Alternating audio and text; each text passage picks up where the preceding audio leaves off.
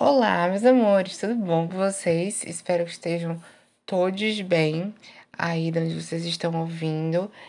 E hoje estou super animado porque vou trazer para vocês um desenho que mora muito no meu core e também tendo o ideal desse mês de julho, que é justamente falar sobre personagens e personagens que sejam super-heróis ou super-heroínas, que sejam da comunidade LGBT ou que estejam muito coligados aí nesse rolê.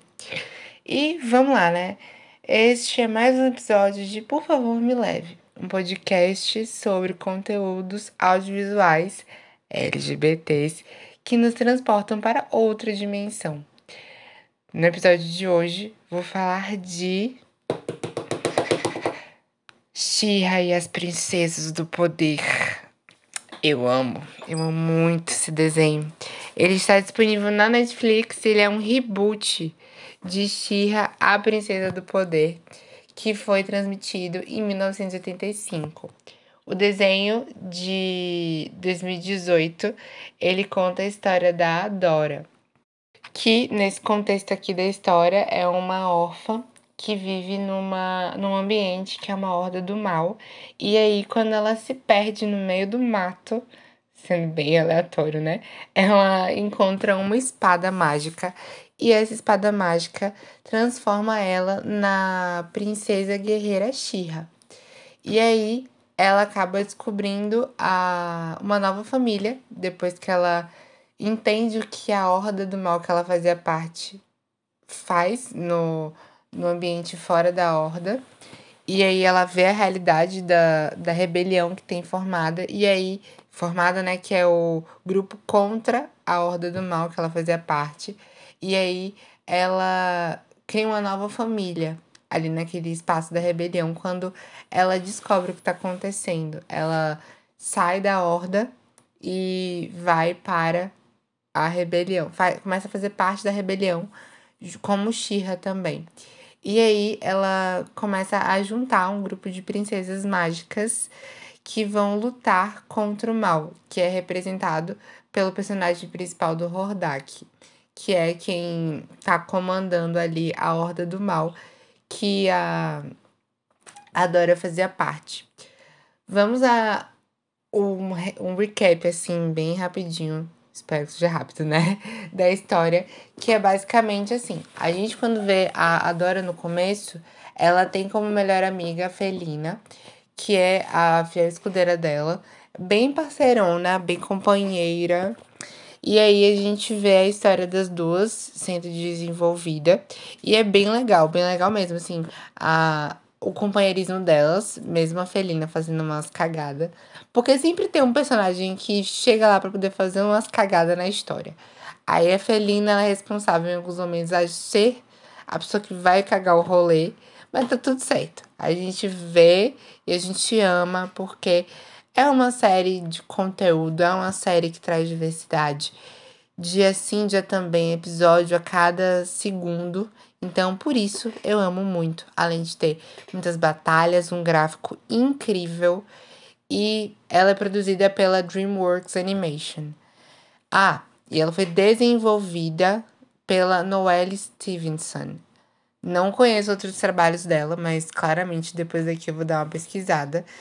E, de verdade, é uma série que eu super indico. E fiquem atentas, ou atentes, ou atentos as personagens que eu vou falar, porque tem muito personagem legal e tem todo um contexto por trás da história que é muito massa e que dá um, um bom background, assim, de, de dizer que a história ela é muito bem construída, tanto da primeira até a quinta temporada.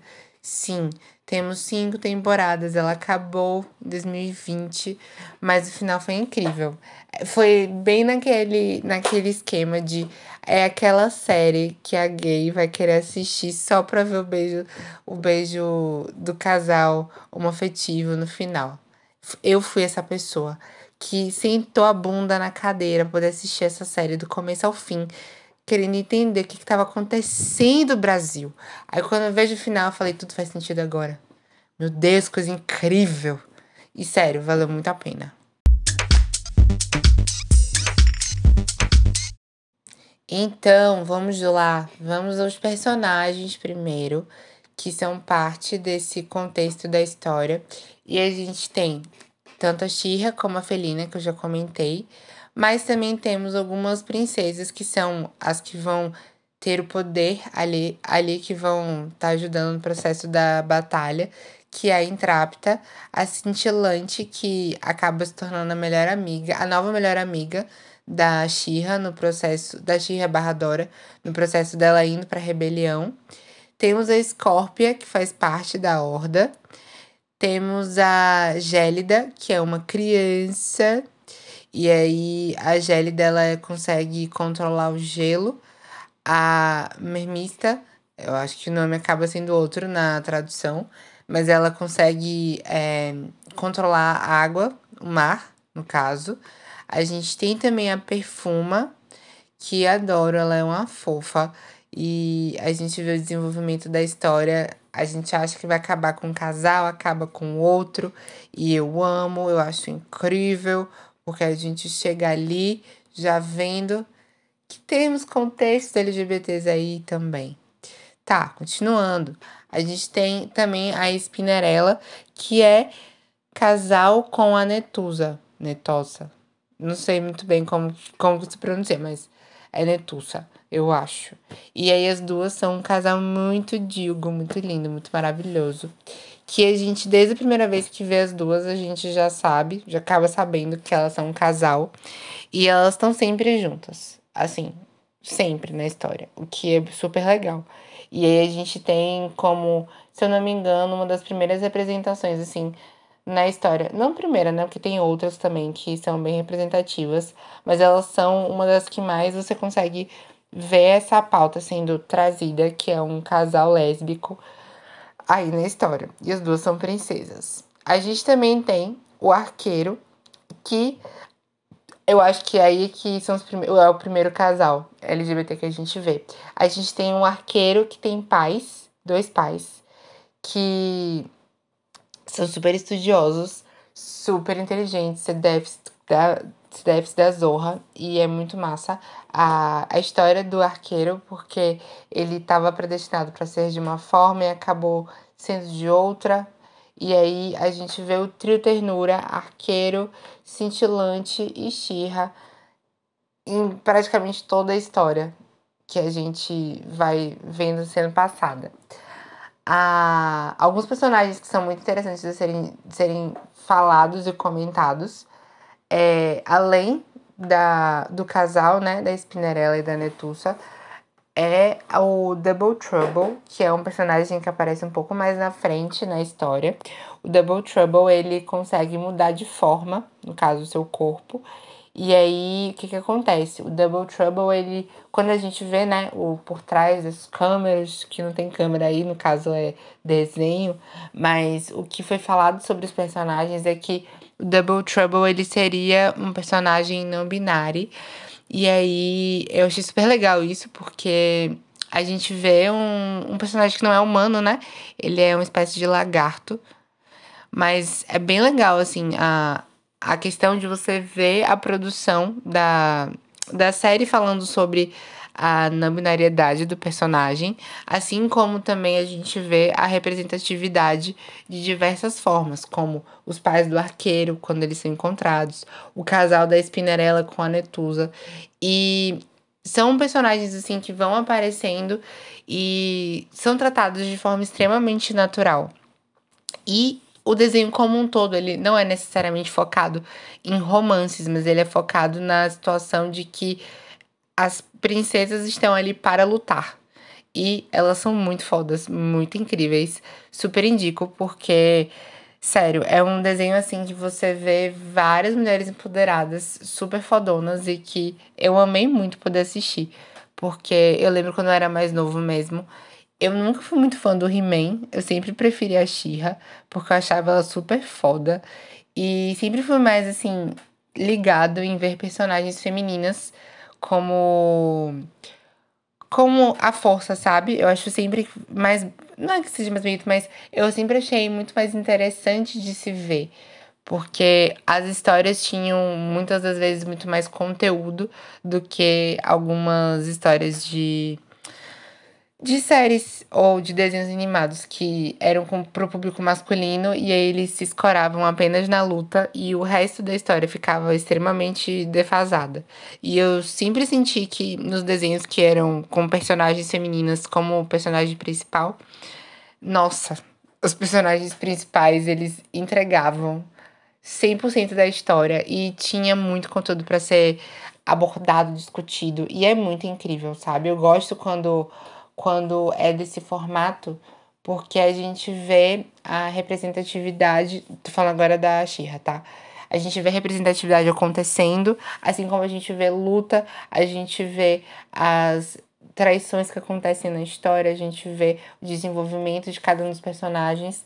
E aí a gente consegue ver camadas sendo trazidas aqui nesse, nesse desenho como um todo. Mais personagens que a gente encontra como sendo ca... possíveis casais, né? Agora, nesse caso, seria a Scorpia com a Perfuma. E aí, desenvolvimentos que a gente não espera, mas a gente vai vendo a história e vai, vai rolando uma vibe bem legal. E também a Xirra com a, com a Felina, que é basicamente o que eu falei, né? A POC senta a bunda na cadeira para ver cinco temporadas e esperando um único mísero beijo do casal. Xirra com Felina. E é isso. A alegria do rolê acabou sendo essa. Mas a gente vê assim o desenvolvimento da história das duas com as duas ficando amigas, depois virando inimigas, porque a, a Dora sai do meio em que ela tava para poder fazer parte da, da rebelião contra a Horda, que era onde ela foi criada. E nossa, a história é muito boa, sério. Hordak entrega o, o tipo de vilão, assim, que nos, momentos você tem um pouco de compaixão. E também a gente vê a relação dele com a Intrapta, que é uma das princesas que mexe com tecnologia. E aí a Intrapta eu, pessoalmente, achei que ia rolar um romance, só que quando a gente vê a história, né, acaba não acontecendo, mas os dois têm um, um sentimento um pelo outro. E é bem legal de, de assistir. Porque, assim, todo o desenvolvimento de cada um dos personagens, ele é muito bem, bem escrito. As, as pessoas são bem explicadas de onde elas vieram, para onde elas querem ir, de que forma elas, elas são criadas, de que forma elas atuam, né, em cada um dos seus espaços e é bem legal poder ver essa diversidade sendo explorada em todos os momentos. Assim, é, o que eu digo é que assistam, porque Shira foi uma surpresa que eu tive, que eu não imaginava que ia ser feito o reboot. E foi um reboot que eu gostei muito, muito, muito, muito mesmo. Todos os personagens, assim, que eu achei que ter um formato meio flop, quando a gente vê, é bem interessante, bem interessante mesmo. Inclusive, a Shira tem um cavalo que ele é todo trabalhado no, no mundo das gays, porque as asas é toda de arco-íris e ele é lindo, maravilhoso, muito incrível. E, gente, é isso, assistam. São cinco temporadas de muita, muita, muita briga que acontece com desenvolvimento de história, traição, coisa positiva. É, a estética do desenho é muito, muito, muito bonita. E me lembra um pouco a estética de desenho do Steven Universo. Não é exatamente igual, mas me lembra um pouco. E é algo que eu gostei muito, porque Steven Universo também foi uma série que trouxe muita questão de diversidade. E como eu amo ainda Steven Universo, também amei Shira, porque foi uma história assim como Steven Universo, assim, mais em Shira você vê um desenvolvimento melhor da história, mas Steven Universo também é um desenho que eu me diverti muito, inclusive com as músicas que tem, porque as músicas são muito lindas em Steven Universo. Mas sim, Steven Universo talvez vir aí na frente, talvez, nunca se sabe. Mas vamos lá. Olhando aqui no Filmou, a nota, do, da primeira temporada é de 4.2 e está nos meus favoritos? Sim, com certeza, porque eu amei muito.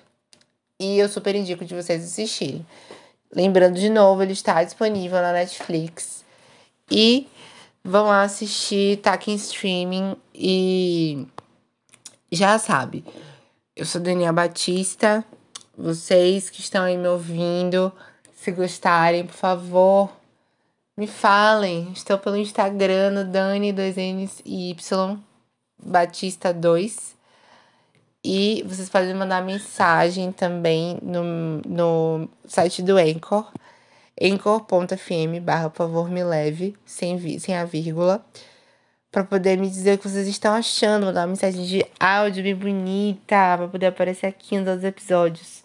Também se tiverem indicações de outros heróis ou heroínas para poder serem trazidos ou trazidas, podem me mandar que eu vou fazer minhas pesquisas para poder trazer para vocês um conteúdo muito massa.